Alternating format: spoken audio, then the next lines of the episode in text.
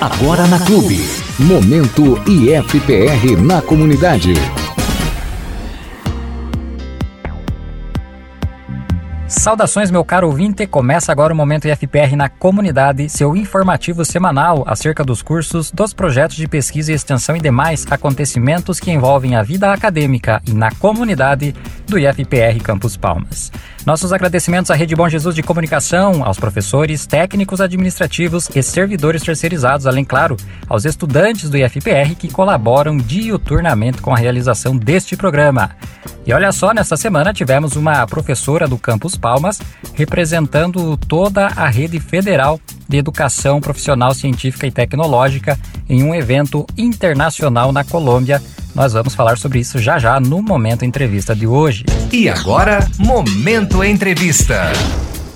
Na última terça-feira, dia 28, a professora e coordenadora do curso de enfermagem do Campus Palmas do IFPR, Albimara Ei, representou a Rede Federal de Educação Profissional, Científica e Tecnológica em um encontro internacional que tratou sobre diversos temas relacionados à saúde e ao enfrentamento da pandemia de Covid-19. Nesse sentido, convidamos a professora Albimara para participar do nosso programa de hoje e nos contar mais a respeito desse evento. Professora Albimara, muito boa tarde para ti. Obrigado novamente pela participação no nosso programa. Você esteve conosco em março e hoje retorna. Bem, o evento dessa semana, professora, cujo título traduzido é Cidades da América Latina: Ações para Enfrentamento da Covid-19 em Saúde e Educação, foi promovido pela Secretaria Distrital de Saúde de Bogotá, a capital e maior cidade da Colômbia. O que é esse evento, professor Albimar, e quais foram os temas abordados durante o encontro? Boa tarde a todos, boa tarde, Luciano. Agradeço o convite em poder estar participando novamente desse programa. E, primeiramente, queria dizer que foi com grande satisfação e honra uh, que representei a Rede Federal do Instituto Federal do Paraná a nível internacional nesse evento, então, da América Latina, uh, de fundamental importância nesse contexto de pandemia. O evento tratou a respeito das ações de enfrentamento do Covid na saúde e na educação pelas cidades da América Latina. Lá estavam representados países como Peru, Caribe, Argentina, México e Brasil. É, foram abordados então as seguintes temáticas, né? Da crise à oportunidade, da educação para a saúde em tempos de pandemia, é, a experiência e o uso da evidência científica nas tomadas de decisão de enfrentamento da pandemia do Covid, a participação comunitária e as estratégias de enfrentamento na tomada de decisão uh, ao enfrentamento do Covid e os efeitos da saúde mental e eh, relatos de experiências exitosas nesse período pandêmico. Perfeito. E como foi realizado o evento, professor Albimara? Foi inteiramente online ou houve participações em loco? Houve participação de vários países? Conta um pouquinho para nós. É, sim, o evento foi 100% online, transmitido então pela rede de YouTube, né? É, contando com os membros representantes dos países então como México, Colômbia, Argentina, Peru, Caribe, Panamá e eu representando o Brasil. Muito bem. Estava previsto dentro do cronograma do evento uma fala sua, professora Albimara, sobre o que você discorreu e como foi essa participação? O painel, então, do qual eu fui convidada a participar, tinha como tema central a, a participação comunitária né, a, e as estratégias para o enfrentamento da pandemia pelo Covid. Então, dentro dessa temática, é, eu abordei um pouco como se dá essa participação da comunidade durante uma pandemia. É, fiz um recorte temporal, né, que é importante a gente pensar que a participação da comunidade é um elemento chave para responder né, algumas situações que ocorrem em períodos pandêmicos e que uh, já uh, em outros tempos essa participação ela já foi utilizada como uma estratégia, né, no sentido de mitigar mesmo os problemas de saúde. Em tempos anteriores, né, no, no enfrentamento e no controle de outras enfermidades como a influenza, ebola, dengue, zika, enfim, a comunidade já foi chamada né, ou, ou melhor, foi assim intimada nesse sentido de agir é, para que decisões possam ser tomadas em cima das necessidades da população e não muitas vezes de um plano né, que não atenda às reais necessidades.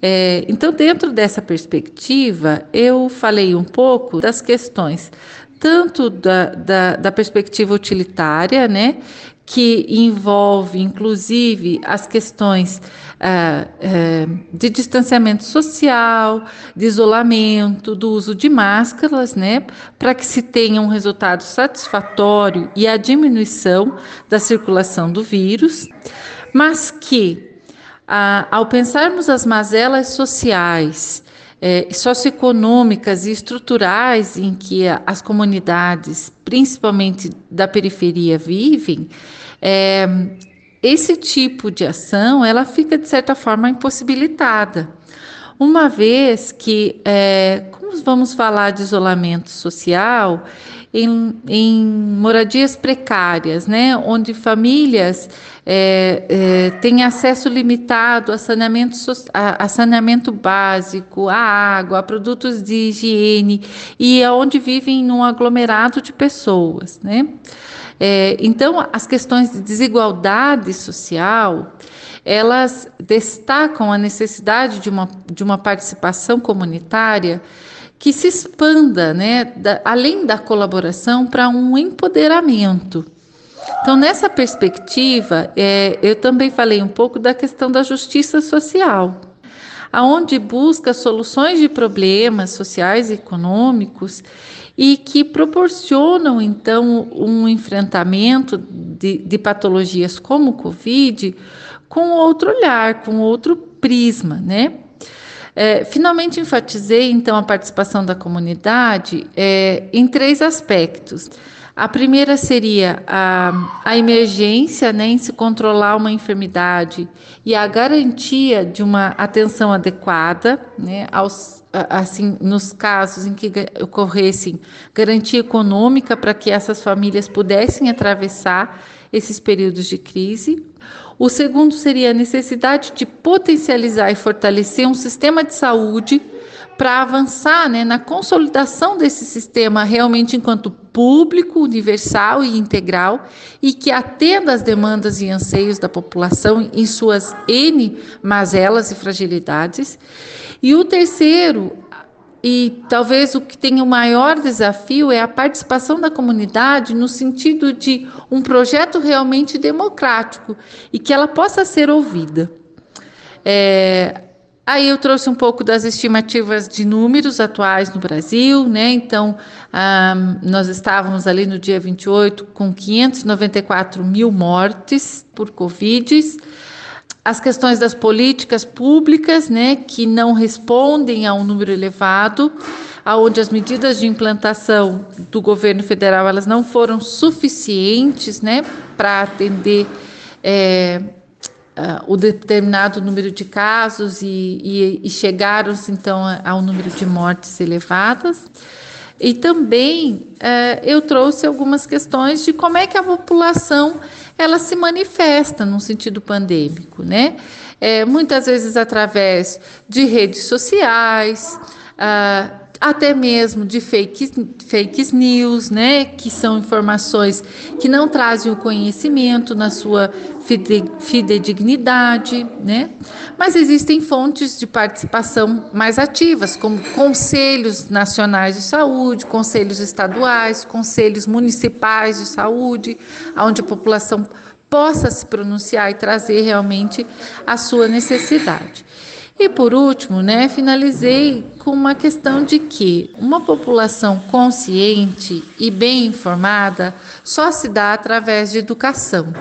Então, uma população só vai conseguir ter uma participação ativa na tomada de decisão se ela tiver conhecimento do seu potencial e também conhecimento de como se dá a tomada de decisão e a realidade local dentro do país. Maravilha. Professora Abimara, como você foi escolhida para representar não só o Campus Palmas, tampouco o IFPR apenas, mas sim toda a rede federal de educação? Ah, a escolha do meu nome, então, foi uma surpresa para mim, mas também de grande satisfação e de tamanha responsabilidade representar a, a Rede Federal de Educação em um evento internacional. Mas ela se deu mediante ao CONIF, né, o Conselho Nacional das Instituições de Rede Federal, por intermédio, então, uh, das relações internacionais do IFPR.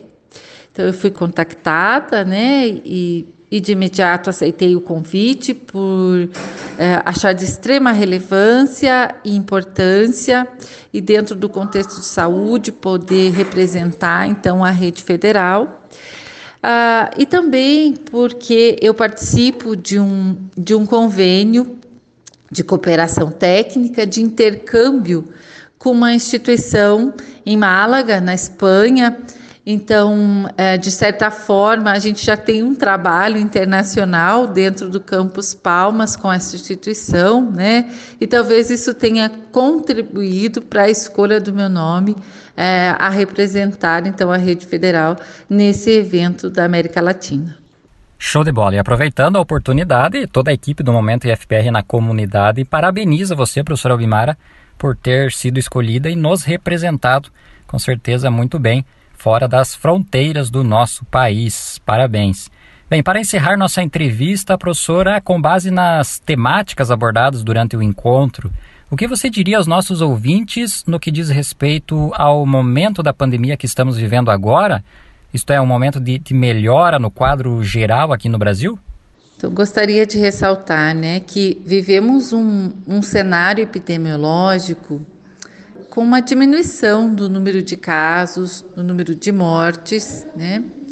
E isto é fruto uh, da imunização, ou seja, das vacinas, né? Os números só baixaram uh, devido à imunização. E é claro, né, a conscientização quanto à importância do uso de máscara, a higienização das mãos com álcool gel.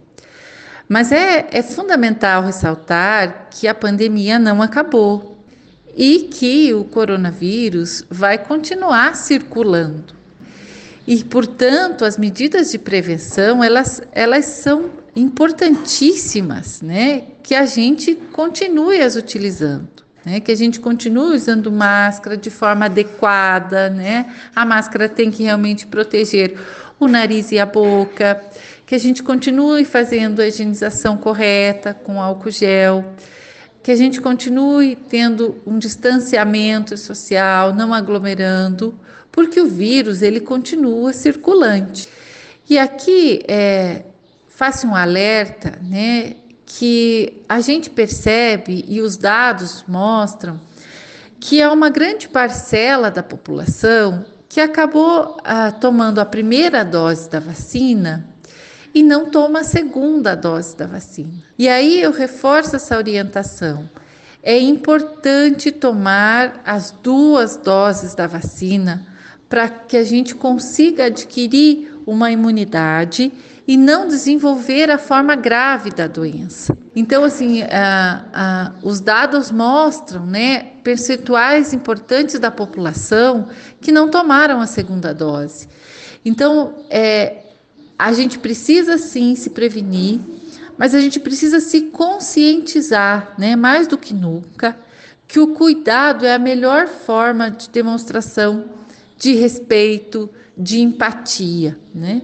Sabemos que agora a gente tem que agir juntos, né? É a coletividade, é governo, é profissionais de saúde, né?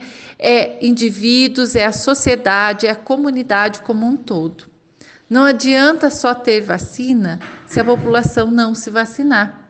Também, é claro, não adianta a população querer tomar vacina se não tivermos a disponibilidade. Então, são ações em conjuntas no enfrentamento. Né? Então, é fundamental de que, quando da disponibilidade do imunobiológico, ou seja, da vacina, que a gente faça essa imunização completa, primeira e segunda dose, que a, gente, que a gente incentive as pessoas a fazer isso, que a gente oriente quem não tomou a segunda dose, que procure os serviços de saúde e que façam essa imunização para que a gente não tenha é, números elevados novamente, para que a gente não tenha maiores é, consequências da doença e para que a gente não venha aí a ter óbitos novamente ocasionados pelo Covid-19. Excelente. Professora Albimara Ei, professora e coordenadora do curso de enfermagem do Campus Palmas, falando conosco hoje sobre sua participação em um encontro internacional. Professora Albimara, muito obrigado mais uma vez pela sua participação no nosso programa e parabéns mais uma vez por essa experiência. Agora, um assunto que esteve em pauta recentemente dentro da comunidade acadêmica do IFPR, desta vez não só do Campus Palmas, mas de todo o estado, foi uma possível divisão do Instituto Federal do Paraná em duas instituições. Vamos ouvir agora o que representaria essa divisão, sobretudo para o Campus Palmas, no comentário do diretor-geral, professor Roberto Carlos Bianchi. Essa temática da divisão dos institutos, né, ela surgiu no último dia 30 de, de agosto, quando o ministro da Educação convocou 10 reitores é, do, de alguns institutos, né? Nós temos mais de, mais de 40 institutos no país todo, então convocou 10 reitores que em algum momento haviam sinalizado, né, sobre a necessidade dessa do que o governo tem chamado de reordenamento. Então a proposta do ministro da Educação seria a criação de 10 novos institutos, mas na verdade é, tem que estar atento aqui, não seriam novos institutos com novos campos, com novas vagas, seriam apenas a criação de 10 reitorias com é, a justificativa né, de que hoje, por exemplo, no estado do Paraná, nós temos o IFPR com uma reitoria centralizada em Curitiba que atende a 26 campos. Administrativamente, isso é bastante complicado, né? Porque são campos de tamanhos, de realidades sociais, econômicas diferentes e é, que tem uma distância, inclusive geográfica, muito distante. E aí, o, o intuito, pelo menos a justificativa dada pelo ministro da Educação, seria dividir no Paraná, por exemplo, a criação do IFP, Instituto Federal Paranaense, e mantendo também o IFPR, sendo que cada um deles teria aí, cada uma dessas reitorias teria aí mais ou menos é, em torno de 10 a 13 campos cada um, permitindo uma administração mais próxima e é, também mais atenta. É, a proposta, em princípio, veio com um prazo muito curto, foi apresentada, é, aos diretores. No caso do IFPR, foi feita uma consulta muito rápida aos servidores, é, técnicos, administrativos, aos docentes e aos alunos, né? É, depois, é, o CODIR, né, que é o colegiado de diretores, também fez a sua apreciação, e depois o Conselho Superior.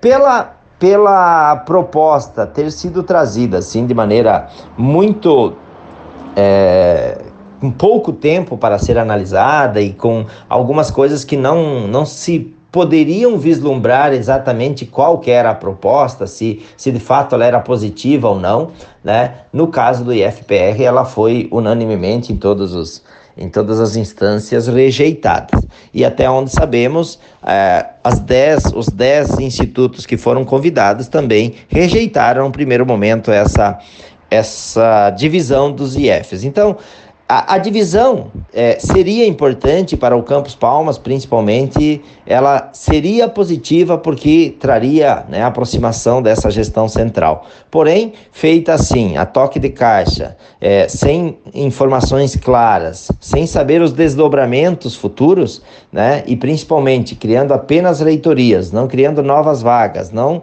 é, aumentando o orçamento das instituições, é, entendemos, né, toda a comunidade entendeu que nesse primeiro momento é mais importante fortalecer os campos já existentes, fazer a consolidação desses campos, dando as condições orçamentárias, número de docentes, de técnicos aos que existem, antes de abrir novos espaços. Mas essa é, será né, é uma discussão aí que possivelmente mais para frente será retomada. Comentário do diretor-geral do campus, professor Roberto Carlos Bianchi, sobre uma possível divisão do IFPR em duas instituições. E assim vamos chegando ao final deste momento IFPR na comunidade, um projeto de extensão do curso de administração em parceria com a seção de Relações Comunitárias e Comunicação do IFPR Campus Palmas. Com a apresentação de Luciano Barfinec, colaboração de Claudio Ney Pauli, Stephanie Skodowski e Everaldo de Souza e a sonoplastia de Otávio Cola. Prezado ouvinte, mais uma vez, muito obrigado pela sua companhia. Tenha um ótimo sábado, um ótimo domingo e até a próxima. Este programa foi produzido através de projeto de extensão do IFPR Campos Palmas em parceria com a rede Bom Jesus de Comunicação. Uma ótima semana e até o nosso próximo programa. Você ouviu Momento IFPR na comunidade.